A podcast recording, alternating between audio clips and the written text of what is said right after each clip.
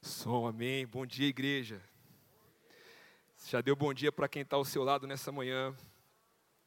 Dê mais um bom dia aí para o irmão, para a irmã desse que está na sua esquerda, na sua direita, atrás, na frente. Se você é jovem, solteiro, aproveita essa, essa oportunidade, amém? Às vezes ela está do seu lado e você não sabe. Comigo foi assim. Amém, igreja. É uma honra para mim estar aqui nesse lugar nessa manhã. É, como o pastor Davi disse, eu e minha esposa somos filhos dessa casa. Praticamente nascemos aqui, crescemos aqui. E poder subir aqui nessa plataforma onde tantos homens de Deus têm liberado uma palavra é uma honra para mim. Sabe, é, eu preciso honrar o presbitério dessa casa, os pastores Davi e Mônica. Enquanto eu pensava nessa semana, duas marcas dessa, desse presbitério, desse time, marcam a minha vida. A primeira é que essa é uma casa que acredita nas gerações. Você pode falar amém por isso? Eu sou fruto disso. Do menor até o maior, todos têm espaço nessa casa.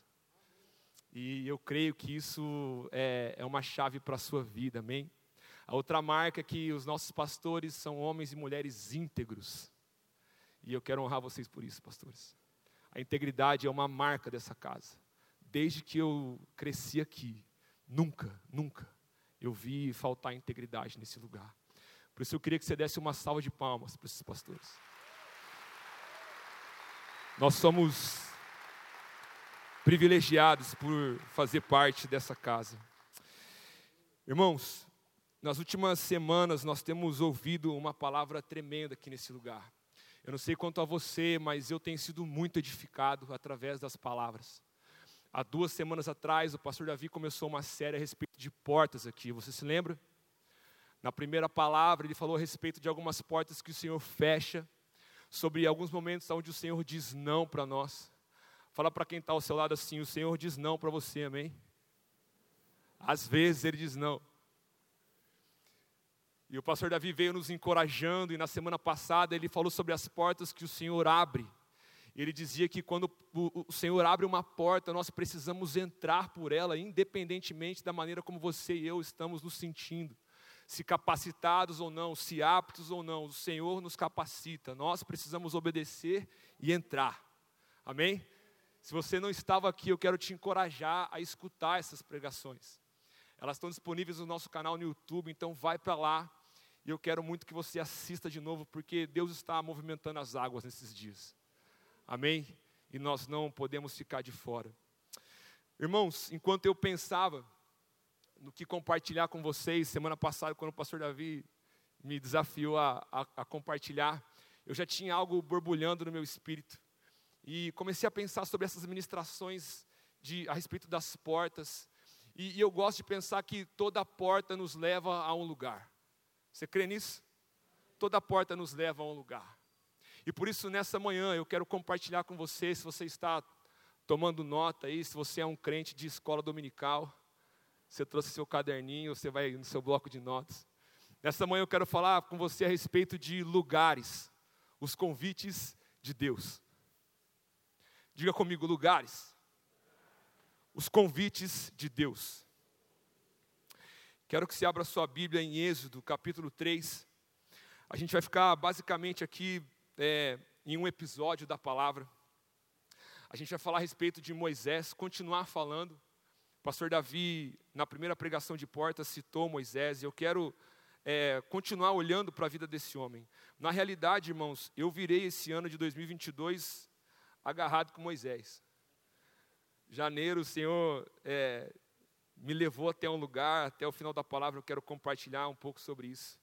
Mas o fato é que desde o início do ano, Deus tem me feito olhar para a vida desse grande homem, e nessa manhã eu quero que a gente faça isso juntos. Êxodo capítulo 3, amém? Está feliz aí? Está comigo?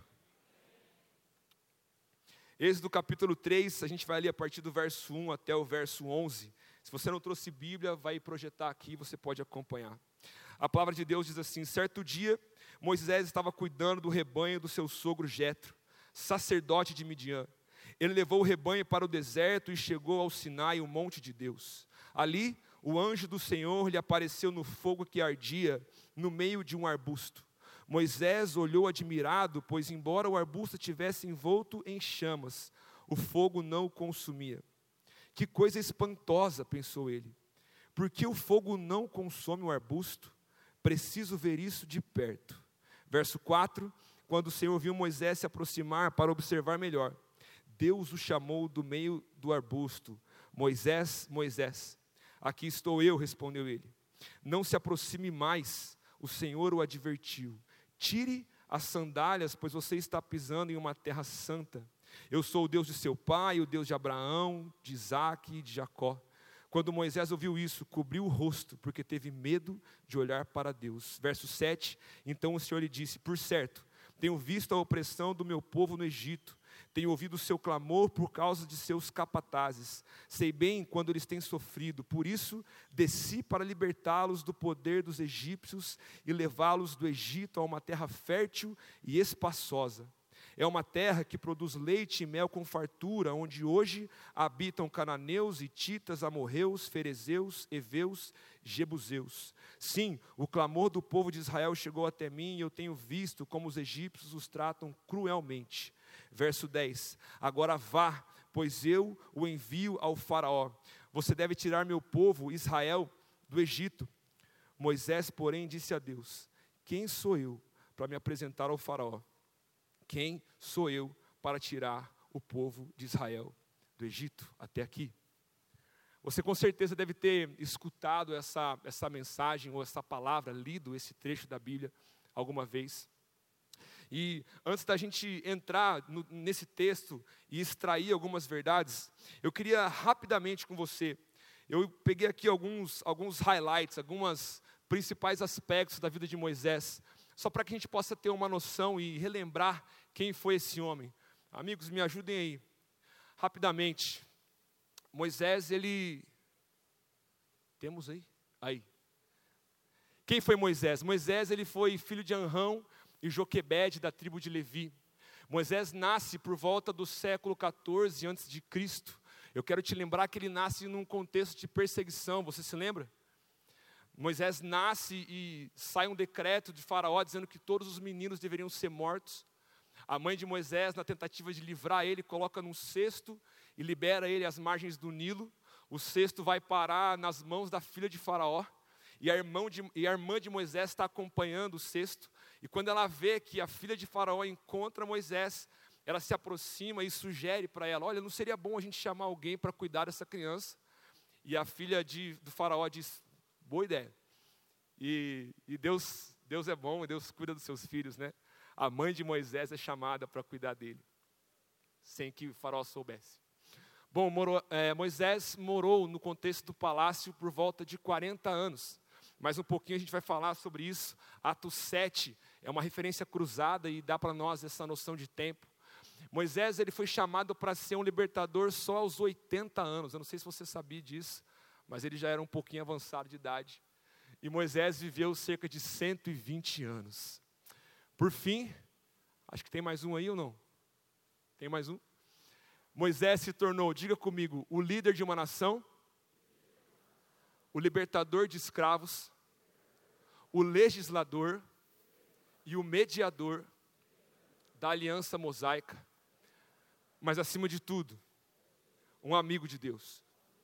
Se eu pudesse escolher qualquer coisa para ser aqui, eu não sei você, mas poder constar na palavra de Deus que eu fui chamado amigo de Deus, deve ser algo muito precioso. Êxodo 33 vai dizer para nós que o Senhor falava com Moisés face a face, como quem fala com um amigo. Igreja, é isso que o Senhor tem para nós nesses dias. O Senhor quer te chamar de amigo. O Senhor quer te falar face a face. Você crê nisso? Então, esse é um breve resumo e uma introdução de quem foi Moisés. Amigos, eu creio que Moisés tipifica o que a gente tem escutado nesses dias. Ele foi de fato esse homem que recebeu os nãos de Deus, que teve algumas portas fechadas, que precisou persistir e insistir, perseverar para que o Senhor fizesse algo em favor do povo. De fato, Moisés também soube entrar pelas portas, assim como o pastor disse. Quando elas se abriram, ele foi e tomou posse do que Deus tinha para ele. Mas Moisés também foi um homem de lugares. E é isso que eu quero falar com você. Amém? Fala comigo, lugares. Os convites de Deus. Quando a gente lê aqui Êxodo capítulo 3. Sabe que num primeiro momento, é, quando eu lia essa passagem, eu ficava espantado. Porque eu falava, uau, imagina, o cara vê Deus no meio de uma árvore com fogo. E esse cara é um pastor de ovelhas, quer dizer, nada mais crente né, do que um pastor de ovelhas. E vê Deus no fogo. E é um cenário muito espetacular, aparentemente, você concorda comigo? Mas sabe que, quando a gente vai para o texto e a gente mergulha um pouco no contexto do que Moisés estava vivendo, eu quero te mostrar que talvez a fase não era tão boa quanto parece. E por mais incrível que tenha sido esse encontro, Moisés estava num momento bem delicado. Sabe que quando o capítulo, o capítulo 3, verso 1 diz que Moisés era um pastor de ovelhas, Moisés ele sai do contexto do Egito. E estudando um pouquinho, a gente vai ver que ser um pastor de ovelhas no contexto do Egito, na verdade era algo bastante medíocre. Não tinha nada de glamuroso. Ser um pastor de ovelhas, na realidade, nesse contexto, era algo sem valor nenhum. E aqui está Moisés. E o pior, irmão, ele não tem nenhum rebanho para chamar de dele. Ele está cuidando do rebanho do sogro. Tá bom ou tá ruim? E aí a gente volta mais um pouquinho no capítulo 2, para entender esse contexto. E o capítulo 2, a partir do verso 11, a gente vai depois entrar nisso, mas é aquela passagem de quando Moisés mata o egípcio, você lembra disso?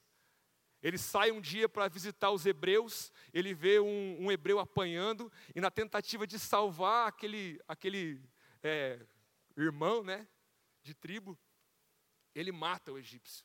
Faraó fica sabendo disso e Faraó manda matar Moisés. Moisés foge, ele vai para a terra de Midian, e aí muita coisa acontece, o tempo passa, o capítulo 2, é, a partir do, do verso 15, vai dizer para nós que Moisés ele começa, parece a, a, ele começa a tentar, parece que recomeçar a vida, sabe?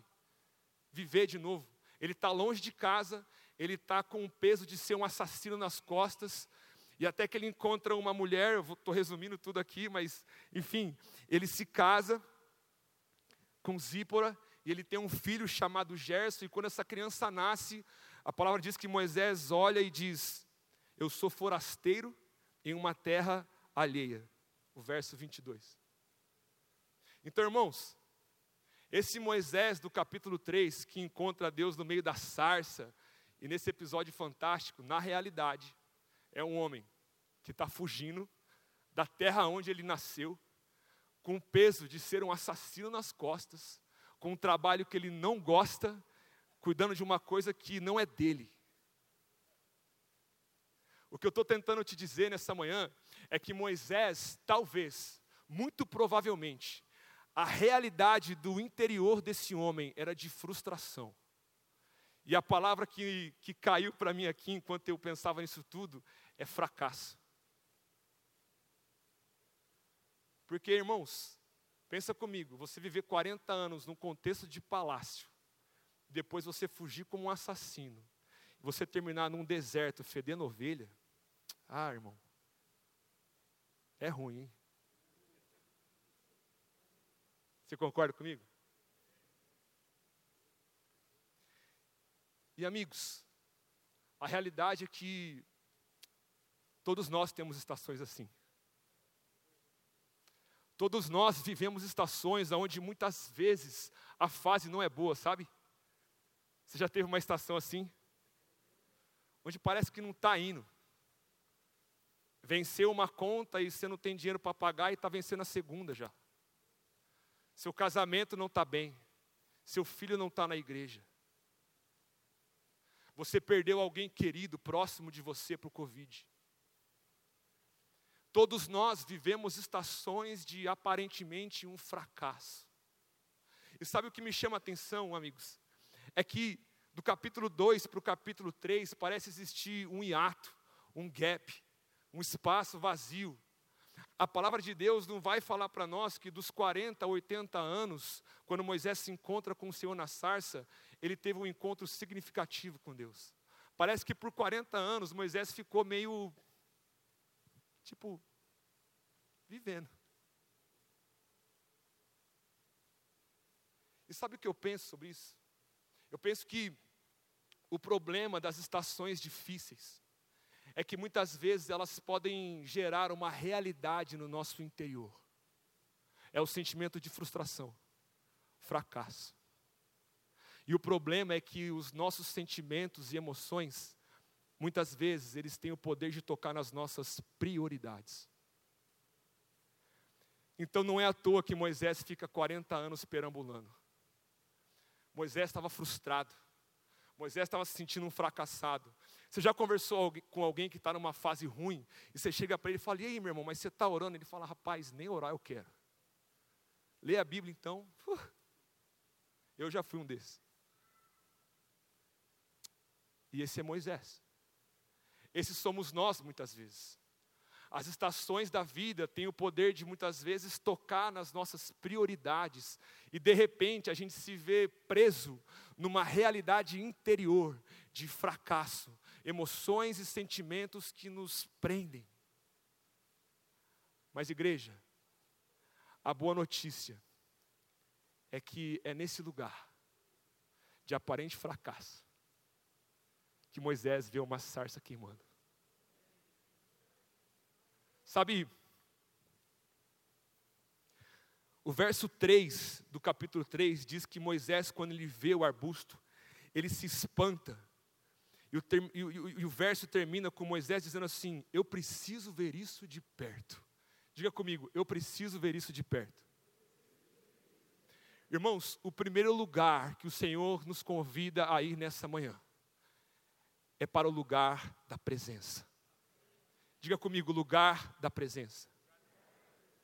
Sabe, o que, o que Moisés está me ensinando aqui, ele está me ensinando que, mesmo eu estando frustrado e fracassado, eu preciso decidir ver mais de perto. Mesmo com a realidade no meu interior me dizendo que eu estou vivendo algo que talvez eu nem merecia viver, eu preciso ter uma postura e, me de, e decidir no meu coração ver mais de perto, ou seja, ir para o lugar da presença.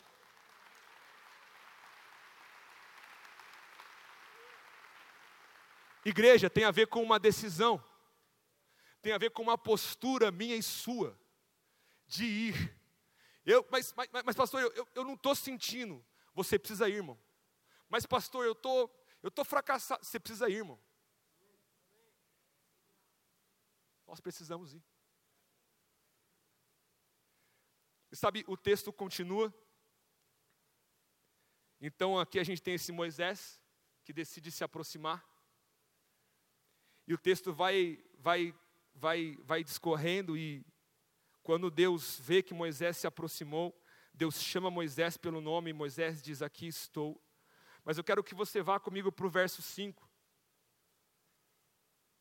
Porque o verso 5 diz que Deus olha para Moisés, né? Deus fala com Moisés melhor e diz: Tire as suas sandálias, pois você está pisando em uma terra santa. Diga comigo, terra santa. A pergunta é: o que existe de santo em um deserto, irmão?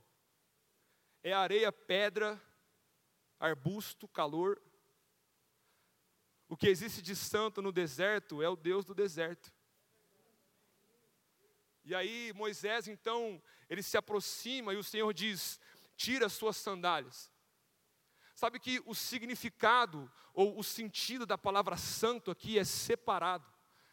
Deus está dizendo, Moisés, tira a sua sandália, porque você está num lugar separado. Mas sabe o que é curioso? Porque Deus não fala, pastor Pedro, para Moisés tirar a sandália e sair dali. Deus não fala para Moisés, Moisés, tira a sandália e ó, vai para trás porque eu vou falar, tá bom? A gente precisa ter uma distância. Irmãos, me parece que Deus olha para Moisés e diz: tira a sua sandália, mas fica aqui. Quando Deus diz aqui é uma terra santa e o sentido é separado, sabe o que eu entendo que Deus está dizendo? Moisés, eu quero te separar da sua realidade interior. Deixa eu te dizer o que está no meu coração nessa manhã. Quando nós chegamos nesse lugar da presença, carregados do nosso passado, com essa realidade interior dizendo que nós somos um fracasso, frustrados com as estações da vida, mas nós decidimos nos aproximar. Quando nós nos aproximamos, o Senhor diz: tire a sua sandália, porque eu vou te separar disso tudo. Eu vou te tirar desse lugar, Moisés.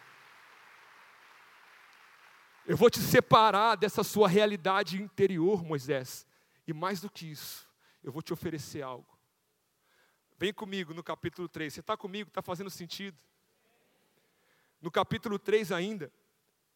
E aí eu vou lá para o final, no verso, no verso 10, quando Deus, depois de falar várias coisas, Deus diz para Moisés: Agora vá, pois eu o envio ao Faraó. Você deve tirar o meu povo, Israel, do Egito a igreja. Moisés chega fracassado, essa é a realidade do interior dele, mas o Senhor diz: tira suas sandálias, eu quero te separar dessa realidade interior, eu quero te tirar dessa prisão de fracassos, sentimentos e emoções, eu estou te separando disso. E Moisés, eu estou te comissionando. Igreja, quando nós vamos até o lugar da presença, nós chegamos como um fracassado e nós saímos comissionados. Moisés, ele. Moisés chegou talvez até aquele lugar como um assassino, irmão. Ele sai dali como um libertador. Sabe, eu não sei como você entrou por essas portas nessa manhã. Eu não sei como você está aí na sua casa acompanhando a gente online. Eu não sei qual é a realidade que está é, no seu interior hoje. Mas eu sei de uma coisa: o Deus que transforma as nossas realidades e nos separa e nos comissiona está nesse lugar. Sabe o que eu sinto? Que para alguns de nós, essa é uma manhã de encontro. Alguns de nós estamos, como eu gosto de falar, agarrado. Você está agarrado em sentimentos e emoções, isso tem te aprisionado por muito tempo. Essa manhã o Senhor quer te separar disso tudo. O Senhor quer te comissionar. O Senhor quer te enviar para algo melhor. O Senhor quer te impulsionar a viver uma outra realidade. Igreja, nós começamos essa semana 21 dias de clamor, intercessão, jejum, oração. Eu tive a oportunidade de estar aqui no primeiro dia e mais alguns outros. Irmãos, eu falava com o pastor Pedro ontem, né, Pedro? Parece que Deus está, sabe, colocando um sinalzinho demais, assim, a cada dia e aumentando. Parece que a cada dia Deus está liberando uma porção maior e mais fresca e mais renovadora sobre nós. Mas à luz disso daqui, sabe o que eu creio nesses 21 dias? que nós estamos tendo a oportunidade de ir para o lugar da presença. Eu quero te encorajar, porque assim como o pastor disse, sabe, existem realidades do nosso interior que elas não vão mudar de uma hora para outra. Nós precisamos persistir, perseverar. Nós precisamos ir para o lugar da presença mais e mais e mais. E quanto mais a gente se aproxima, mais o Senhor vai nos separando disso e mais o Senhor vai, vai nos comissionando. Paulinho, como assim comissionando?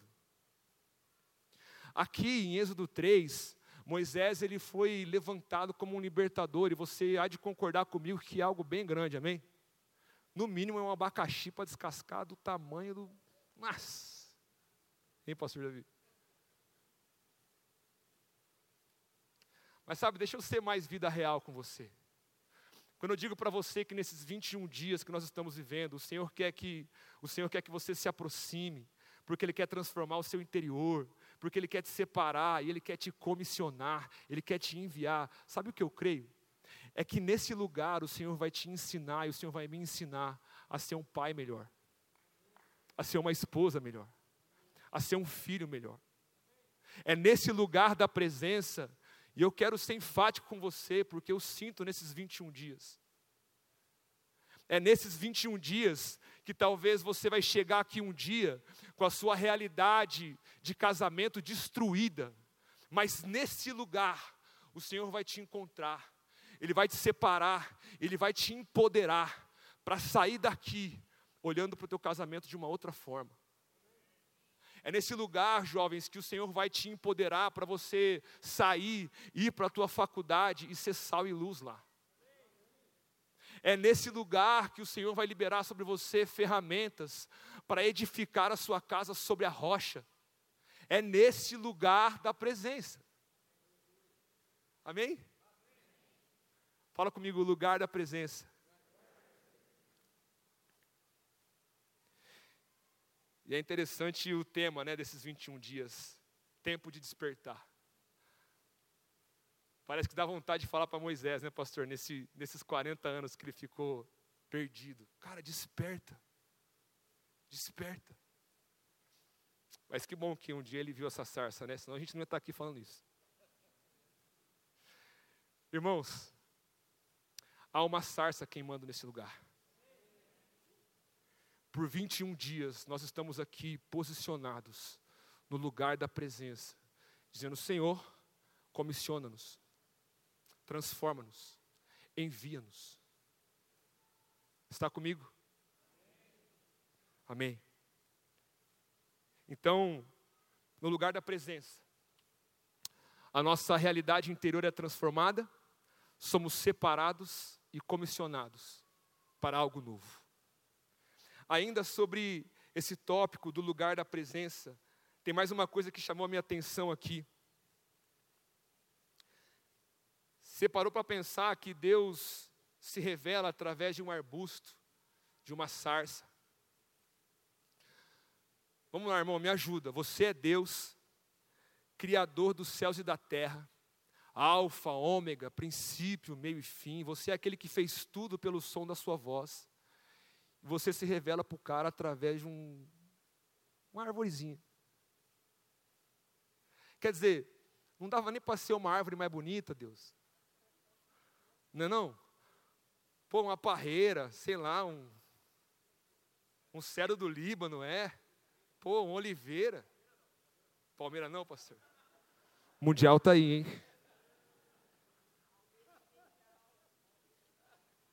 Mas uma sarça? Sério, Deus? Irmão, você já viu uma sarça? Bota uma sarça para nós aí. Aí, você, irmã, que gosta de um bom paisagismo. Ah lá. Vamos pôr lá no quintal lá? Isso aqui é uma sarça, irmão. E foi aqui que Deus levantou o libertador de uma nação. Sabe o que a sarça fala para mim? Olhando mais uma vez o contexto do deserto, isso aqui é muito comum, irmão. Tem para todo lado ali onde Moisés estava. Né, pastor? Vocês estiveram lá. É algo comum, é algo corriqueiro. A palavra que vem ao meu coração é ordinário. É algo ordinário. Sabe, ordinário é uma palavra forte. Porque às vezes a gente tem, né, na primeira, de, de primeira assim, vem uma referência negativa. Mas eu quero te mostrar o significado dessa palavra. Ordinário a etimologia, o, o, o, a origem é do latim ordinários e significa conforme ao costume, a ordem normal, comum, diga comigo, comum, que se repete regularmente, diga regularmente, ou se faz presente a todo instante, diga todo instante. Então é aqui que Deus levanta esse homem, no lugar ordinário. E é, é, é, é interessante os detalhes na palavra, porque eu fui olhar no mapa aonde, aonde Moisés se encontra com Deus e de onde ele tinha saído. E sabe, se você abrir o mapa ali, você vai ver que o Egito, que é de onde ele tinha vindo 40 anos atrás, está no sentido oposto daquele lugar ordinário. Irmãos, o Egito nessa época era a maior potência que havia. Era uma potência militar, não é isso, pastor? Econômica, cultural. Então, enquanto Moisés está de frente para algo ordinário, atrás dele está o extraordinário. Quer dizer, Deus não dava para selar? Pô, pelo menos ficava mais bonito, né? Irmãos, no lugar da presença, o Senhor nos leva a perceber que talvez Ele não está nos lugares extraordinários da vida. O Senhor se encontra nos lugares comuns. Sabe onde Deus está, igreja? Deus está num almoço de família. Deus está num tempo que você intencionalmente decide ter com o teu filho. Deus está num bom dia que você dá para tua esposa. Deus está numa pessoa que vem te atender num lugar e você trata ela bem. Deus está quando você serve o pobre, o ferido. Deus está nas coisas comuns, rotineiras que nos cercam. Deus está nos avós que ficam cuidando dos netos enquanto os filhos estão trabalhando, ou curtindo um pouco também, né, pastor? Né, pai, né, mãe? Deus está no ordinário, igreja. Deus está no comum. Deus está numa vida de oração. Deus está em você ali na sala da sua casa, sentado, com a Bíblia aberta, dizendo: Deus, fala comigo. O que, que tem de extraordinário nisso, irmão? É um cenário comum. E sabe qual é o problema, igreja? O problema é que nós vivemos em um tempo onde existe uma cultura de consumo muito forte. Todos os dias, com certeza, deve aparecer para você a propaganda de alguma coisa, dizendo que você precisa daquilo, e talvez você não precisa. Todos os dias nós somos bombardeados por informações dizendo que a gente tem que ter coisas que a gente não precisa. Ou seja, todos os dias o extraordinário tenta nos alcançar. E o problema é que essa cultura de consumo fala para nós que tem que ser belo para os nossos olhos para que possa conquistar o nosso coração. Irmãos, o problema é que muitas vezes eu e você olhamos para o Senhor da mesma forma. Permita eu ser sincero com você nessa manhã.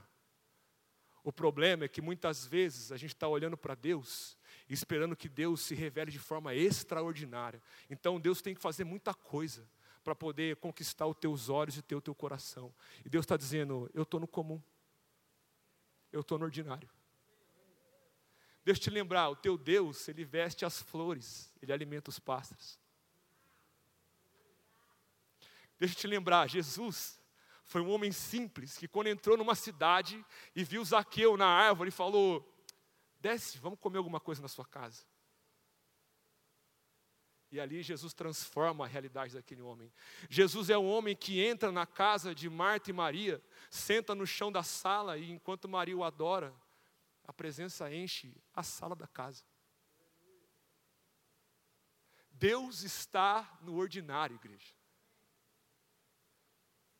E sabe, eu fui muito confrontado quando eu, eu li isso aqui e pensando nessa questão do consumo, de começar a esperar Deus de maneira muito estrondosa. E quantas vezes a gente não chega na igreja, a gente não vai para a célula, e a gente sai com essa perspectiva: pô, o louvor hoje, mano, irmão, não gosto daquele irmão barbudo. Grita demais, irmão. A palavra, o meu líder de célula não é. O problema, igreja, é que a gente deixa de participar e a gente começa a consumir. O ar não está tão gelado, a luz está muito forte.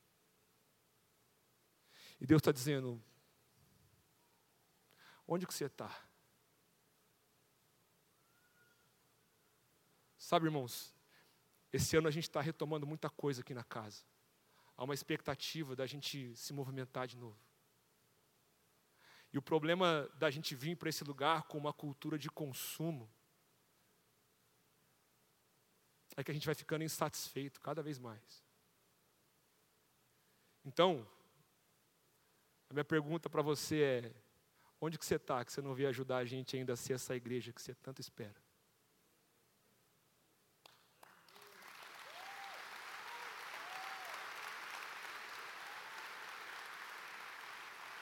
Sabe, Vem agarrar com a gente. Ajuda a gente a melhorar. É ou não é, pastor Luiz? Ajuda a gente. Tem sopão, tem evangelismo de rua, tem DJ, tem, tem tanta coisa, irmão. Multirão, tem tudo. Se você quiser, o pastor Luiz depois pode te dar um checklist. Você vai, irmão, pô, tá maluco. Vem ajudar a gente a ser essa igreja. A gente precisa de você, amém? Deus está nos lugares ordinários. Diga comigo, ordinário.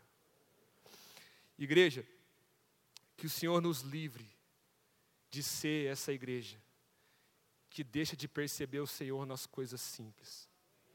Que o Senhor nos livre de sermos esse tipo de cristão que deixa de perceber Jesus nos detalhes da vida, na coisa rotineira. A gente tem a Isabel lá em casa e ela me ensina muito sobre isso. Ela tem um hábito que ao mesmo tempo me incomoda, o Senhor me ensina. Mas vira e mexe, eu saio para andar com ela e a gente está andando e de repente, irmão, do nada, do nada, ela senta e ela faz assim: Papai, senta.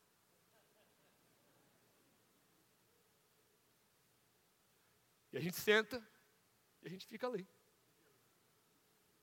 E eu falo: E aí, filha? E ela fica quieta, olhando as coisas. E em uma dessas vezes Deus me disse: Eu estou aí. Você precisa parar às vezes, Paulinho, e contemplar um pouco. Você precisa parar um pouco e aquietar seu coração. Onde vocês? É homem, pastor. Homem é espoleto. O pastor está falando que os dele não são assim. Não, mas a Isabel tem uns momentos dela também de vixi, do bicho pegar. Amém, igreja? Deus está nas coisas ordinárias.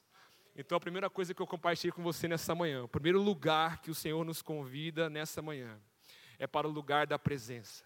No lugar da presença, eu te disse que o Senhor, Ele transforma a nossa realidade, Ele nos separa e Ele nos comissiona, amém? A segunda coisa que eu falei para você, à luz desse texto de Êxodo 3, é que o Senhor está nas situações ordinárias, comuns do nosso dia a dia. E eu te falei também que é nesse lugar, nesses 21 dias, que tudo isso pode acontecer. E vai acontecer em nome de Jesus. Amém. Vamos lá. O próximo lugar que eu quero compartilhar com você nessa manhã é que eu entendo que o Senhor está nos convidando a ir é para o lugar de maturidade. E aqui eu preciso ser vulnerável com você. Tudo isso que eu estou compartilhando com você, eu estou sendo também ministrado, amém? Não estou aqui falando como alguém que está pronto, muito pelo contrário. O lugar de maturidade. Sabe, o capítulo 2, a partir do verso 11, eu quero voltar naquele texto que eu citei antes, aquela passagem. Abre a sua Bíblia comigo aí. Volta uma página, Êxodo 2, o verso 11, fala assim, ó: Anos depois, Moisés, já adulto, diga comigo, já adulto. Moisés foi visitar seu povo e descobriu que eles eram forçados a realizar trabalhos pesados. Durante sua visita, viu um egípcio espancar um hebreu, um homem de seu povo. Olhou para todos os lados e, não avistando ninguém por perto, matou o egípcio e, em seguida, escondeu o corpo na areia. Forte, né? Moisés decide dar uma passeada e ele fala: Eu vou ver como os meus irmãos hebreus estão. E nesse passeio que ele dá, ele vê esse hebreu apanhando. E ele vai para tentar separar ou de alguma forma resolver aquilo. E ele mata o egípcio. Irmão, é interessante a palavra de Deus dizer que ele já era adulto. A Bíblia parece mostrar para mim e para você que Moisés estava numa fase diferente da vida, já não era mais um garoto, ele já não era mais um menino. E ele mata um cara. Sabe o princípio que eu enxergo aqui? É que Moisés, ele de alguma forma, ele é, ele é cativado por aquilo que está acontecendo. Incomoda ver ele, um hebreu, apanhando. Então, isso mostra para mim que de alguma maneira já havia em Moisés o ímpeto de um libertador. Talvez já existisse em Moisés uma fagulha de ser aquele que ia libertar uma nação anos depois. O problema é que Moisés não havia sido amadurecido ainda para isso. E aí, igreja, o princípio que eu enxergo é fazer a coisa certa no tempo errado gera morte. Diga comigo, fazer a coisa certa no tempo errado gera morte.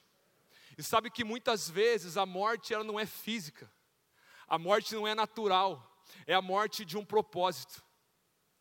É a morte de uma herança, é a morte de um destino, é a morte de algo que o Senhor estava reservando e preparando para você, mas que precisa de um tempo oportuno para aquilo. E a condição que o Senhor está dizendo para nós essa manhã é: precisa ter maturidade. Se não me engano, Paulo vai falar para os romanos. Ele diz: olha só, o menino, quando ainda imaturo, ele não tem acesso a uma herança, ele precisa ser amadurecido para que ele possa desfrutar da plenitude daquilo. Igreja, Moisés já adulto, mata o egípcio. E o texto, eu, eu confesso para você que eu acho até cômico de certa forma, porque diz que ele olhou para todos os lados, tipo assim, o cara circuitou, sabe? Tipo, e agora, o que, que eu faço? Ah, matou. Sabe o que é isso? Uma das características de alguém que é imaturo é o imediatismo. Eu falei da Isabel aqui, né? Ela está numa fase de pedir as coisas, de falar não. Irmão, é impressionante como ela quer as coisas que ela não pode na hora que ela não precisa. Mas, irmão, minha filha tem um ano e sete meses. O problema é que a gente, crente maduro, com anos de igreja, está olhando para Deus e fazendo a mesma coisa. Eu quero na minha hora, quero no meu tempo. Deus faz do meu jeito. O pastor Davi falou sobre isso duas semanas atrás. O imediatismo, como característica do imaturo, fala de alguém que quer resolver as coisas na força do braço. É isso que Moisés fez. Ele matou o egípcio por conta disso. Ele quis resolver o problema do jeito dele. E adivinha, arrumou um problema maior. Igreja, não é exatamente isso que acontece com a gente? Muitas vezes a gente insiste em fazer as coisas na nossa forma, e o Senhor diz: vai lá, bonitão, faz. E a gente quebra a cara, e a gente corre um grande risco de matar um propósito. Igreja, enquanto o imediatismo é a característica dos imaturos, sabe qual é a, uma das principais características de alguém maduro? É alguém que aprendeu a esperar. Diga comigo, esperar. Sabe, voltando para o capítulo 3, o que me faz ter a ideia de que Moisés aprendeu alguma coisa nesses 40 anos aí?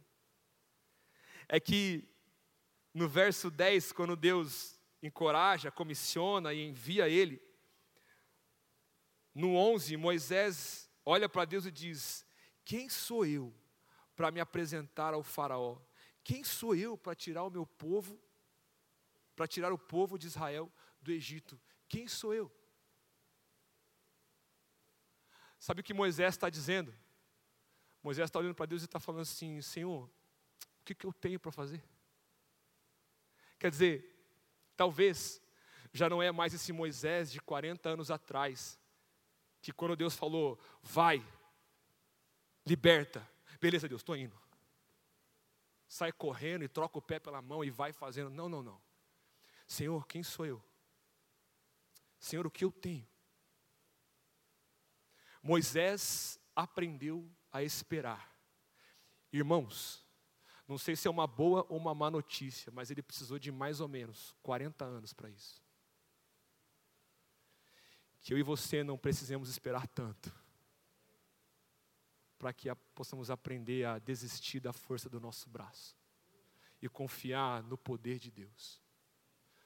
Igreja, ser amadurecido pelo Senhor significa estar disposto a submeter as suas vontades, as minhas vontades, e esperar por alguém cuja vontade é boa, perfeita e agradável.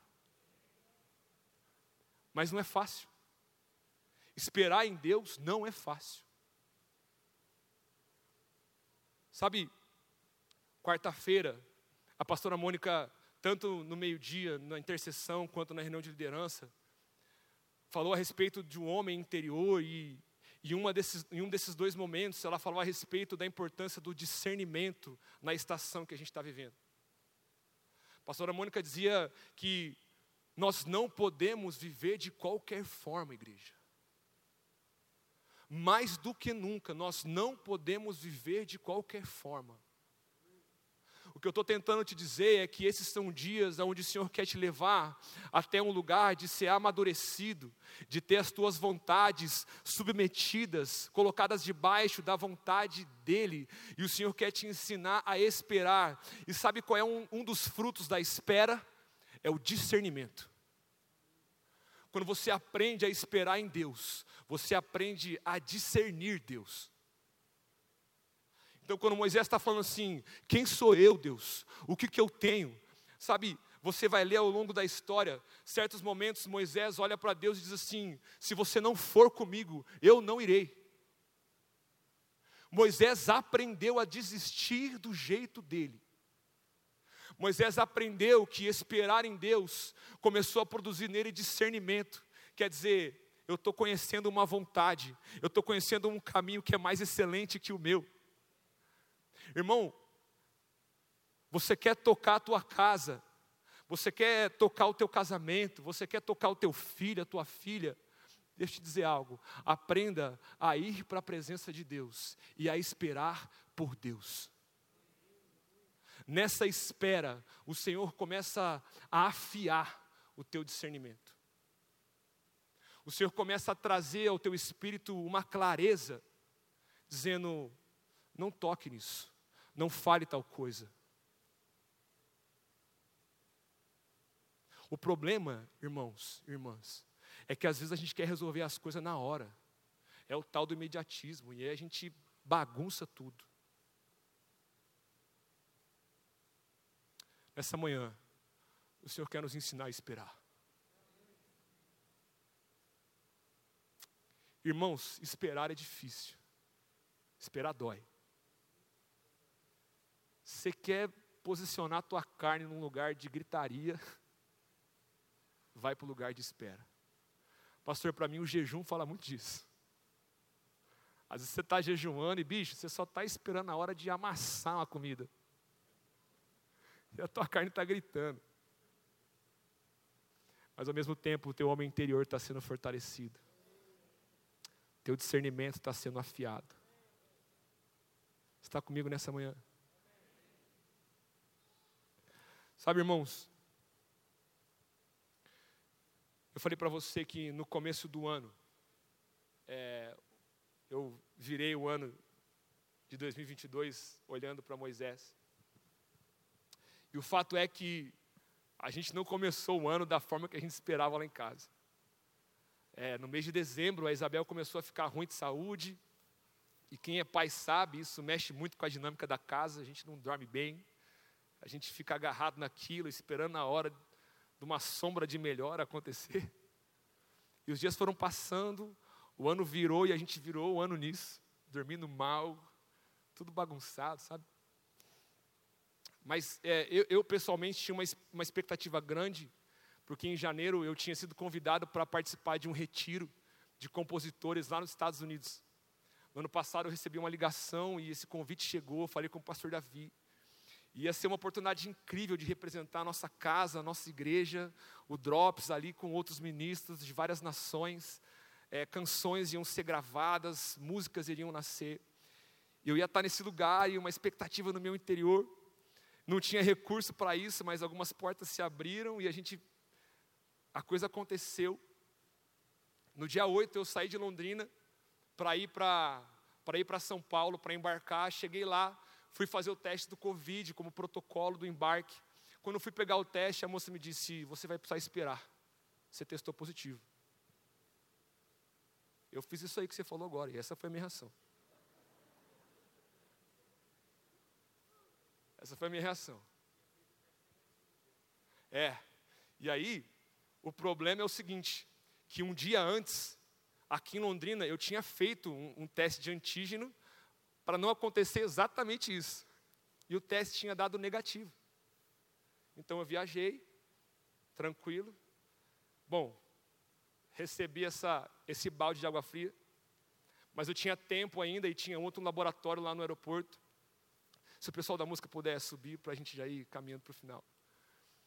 É, tinha outro laboratório lá no aeroporto e aí eu fui lá e repeti o exame que eu tinha feito naquele dia.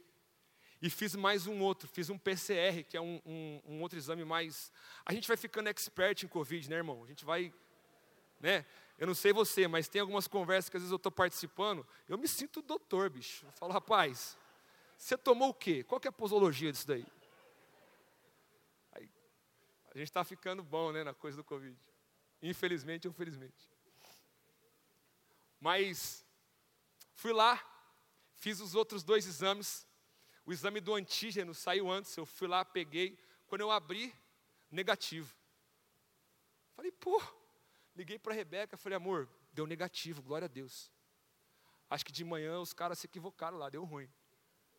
Aí eu fui até o guichê do, do, do, do, do laboratório, falei, moço, eu fiz um outro teste. Da divergência, os testes, normalmente, o cara falou, bicho, raramente. Quase sempre o PCR confirma o antígeno. Aí, irmão, eu fiquei fofo. Já sentei, pedi um café, descansei o coração. Deu uma hora, fui lá pegar outro resultado. Quando eu chego, a moça, você vai precisar esperar um pouco. E aí sai uma mulher lá do laboratório e ela vem e diz: Olha, realmente deu uma divergência seus resultados. A gente repetiu as análises e por mais de uma vez continuou dando positivo você já está impossibilitado de embarcar, a Infraero já foi, a, a companhia aérea já foi avisada, você não consegue entrar na sala de embarque. Enfim, irmão, foi um dia turbulento. Liguei para o pastor Davi, falei do que tinha acontecido, e a gente começou a pensar em se havia alguma outra maneira, mas para nós já era claro, né, pastor? Que, que não era, irmão, não era. Não era para ser. E aí, 10 da noite eu estou voltando para casa. Cheguei em casa de madrugada, as meninas dormindo. Eu estava na sala orando, dizendo: Deus, pô, sério mesmo? É isso mesmo que vai ser esse ano aí? Pô, não é nem dia 10 ainda, já está assim. Porque, irmão, nessa altura do campeonato, já não era só sobre uma viagem. Sabe? Nessa altura do campeonato, eu estava igual o Moisés aqui. Nessa altura do campeonato, era minha filha, era a viagem, eram as minhas finanças. Eu estava carregado de uma realidade interior. Irmãos, por uns três dias, né, amor? Eu dormi e acordei com essa palavra no meu coração: fracasso.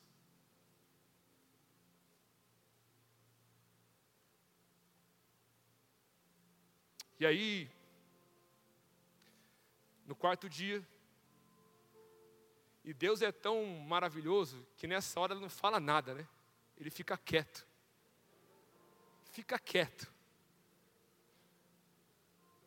E um desses dias a Rebeca, já não sabendo mais o que fazer, me abraçava, eu dizia para ela: se ele pelo menos falasse comigo. Mas nem isso ele faz. Irmão, no quarto dia, eu acordei, fui para a sala da minha casa, e eu encontrei uma sarça. Eu fui para o lugar da presença. E ali o Senhor me encontrou. E com muito temor, eu quero compartilhar isso com você. O Senhor começou a ministrar o meu coração e Ele disse: sou eu quem estou fazendo as coisas. Paulinho, eu precisei tocar em algumas realidades suas, para que você pudesse ser separado desse lugar. E eu estou te amadurecendo. Paulinho, eu precisei tocar na tua saúde, eu precisei tocar nos teus planos, eu precisei tocar em alguns projetos, até o teu violão eu precisei tirar. Porque quando eu soube da viagem, irmão, eu vendi o meu violão com a perspectiva de comprar outro lá. Lá é mais fácil, mais barato, você consegue pegar uma coisa melhor. E Deus disse: Até isso eu tirei, para que você aprenda a não confiar na força do seu braço.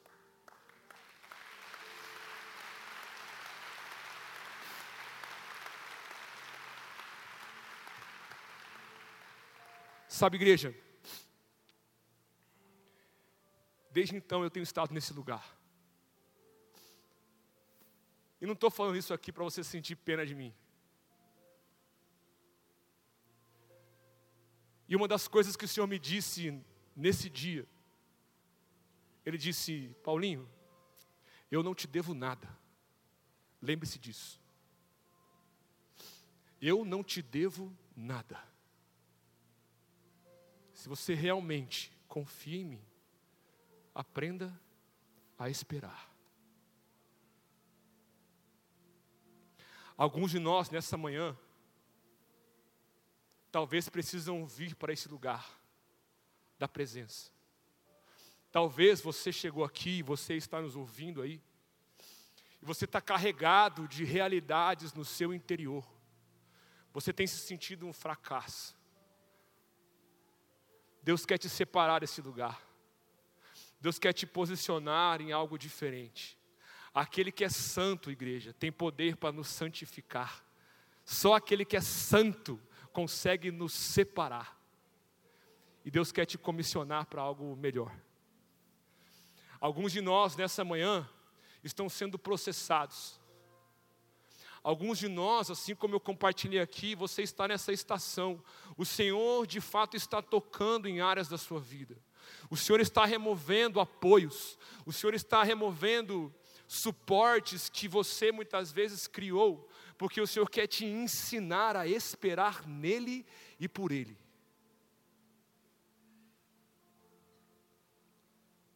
Nessa manhã, o Senhor nos convida a um lugar. Quero que você feche os seus olhos, se você puder abaixar a sua cabeça. O time vai ministrar essa canção sobre nós. Eu não sei aonde você se encontra hoje. Eu não sei aonde você está. Eu sei de uma coisa: há um Deus andando nesse lugar. Há um Deus passeando entre nós.